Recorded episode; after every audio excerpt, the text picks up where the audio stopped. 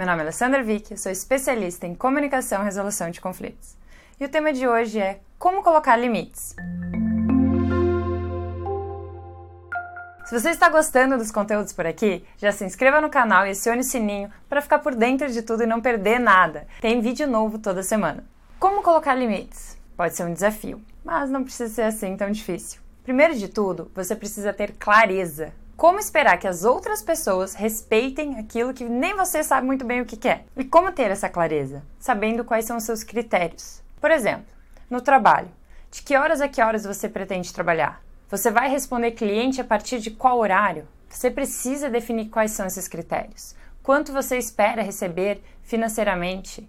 Hoje pode ser uma realidade, mas o seu objetivo pode ser outro. Então, como que você vai alinhar para chegar lá onde deseja. Eu tenho um vídeo falando sobre metas, vale a pena conferir. Defina seus critérios não apenas para o trabalho, mas com a sua família, qual é o tempo que você espera estar com eles, desligar do trabalho estar realmente ali focado com eles, ou como que você realmente quer construir a sua rotina. Isso está em suas mãos. Tem ligação com as suas escolhas e o seu posicionamento. E aí isso vai ensinar pouco a pouco as outras pessoas a respeitarem o seu limite. Então, por exemplo, eu coloquei que o meu trabalho, meu valor hora seria X, eu não aceitaria por menos de X, a não ser, por exemplo, os trabalhos voluntários que eu faço, com o propósito de projeto social.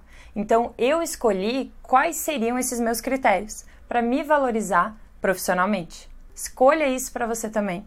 Eu escolhi que, em regra, via de regra, eu não trabalho final de semana mas foi uma escolha minha, porque eu quero me dedicar à minha família, ao meu casamento, a mim, quero ter tempo para estudar, para ler, para além da questão do trabalho. Eu amo o que eu faço, mas eu coloco esses critérios para ajudar a equilibrar os outros pilares da minha vida. Isso quer dizer que é para o resto da vida? Não, cada um de nós está numa fase diferente. Já aconteceu de eu trabalhar bastante final de semana. No momento em que eu me encontro hoje, eu consigo criar essa rotina onde eu não trabalho final de semana, a não ser quando eu dou aula, porque dar aula é um dos pilares importantes também na minha vida e muitas pós-graduações, cursos, eles acontecem no final de semana. Então eu me permito.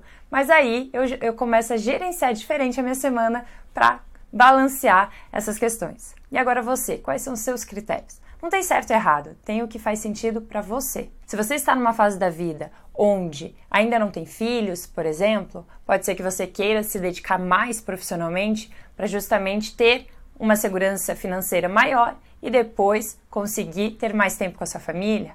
Ou, se você está quase se aposentando, quer realmente pisar no freio, é você quem vai decidir. Coloque, defina muito bem esses critérios e depois se posicione para colocar esses limites. Combinado?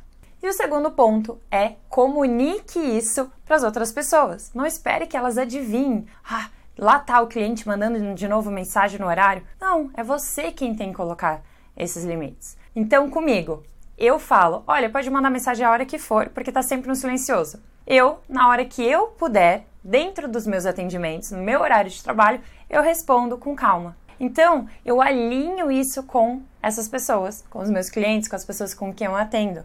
Então fica mais tranquilo, porque a pessoa não fica esperando a minha resposta naquele momento e eu também não acho ruim ela enviar em outro horário. A gente cria esse vínculo. Quer dizer que só existe esse? Não, você pode alinhar com as pessoas ao seu redor como você deseja. O que é importante é que você comunique isso.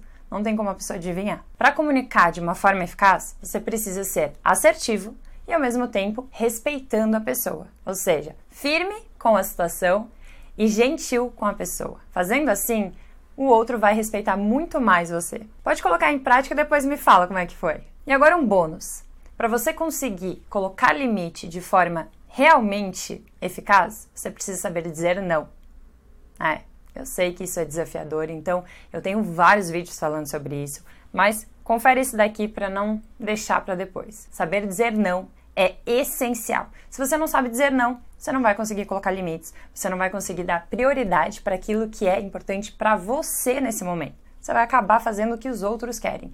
E aí vai ficar o quê? Frustrado. Ah, porque fulano não me respeita, porque fulano não reconhece meu trabalho, porque lá em casa a responsabilidade é sua. Você que precisa melhorar essa comunicação, se posicionar melhor, e aí sim as pessoas vão respeitar isso. Eu digo por mim, digo pelas, pelas minhas mentoradas, é isso que faz a diferença. Você colocando, mudando a sua posição, isso vai impactar aos poucos os outros. No início vai ser um pouco desafiador, depois isso traz uma leveza, sai assim um elefante das costas, porque você consegue realmente fazer aquilo que você deseja. E esse poder está nas suas mãos. Tudo são escolhas. E essas escolhas são do dia a dia. Não tem, ai, ah, lá quando eu fizer isso, aquilo. Não. Você precisa escolher e fazer hoje para aí sim alcançar o resultado que você deseja. Então agora, começa a colocar em prática. Não adianta nada ficar acumulando conhecimento. Tem que colocar em prática para você sentir realmente a diferença no seu dia a dia. Se ficou com alguma dúvida, se passar por alguma situação que não soube como lidar, deixa aqui nos comentários que eu tenho todo o prazer em ajudar. Agradeço por ter assistido o vídeo de hoje e já compartilha com outra pessoa que precisa escutar isso também. Seguimos juntos nessa linda caminhada. Um beijo grande e até o próximo vídeo.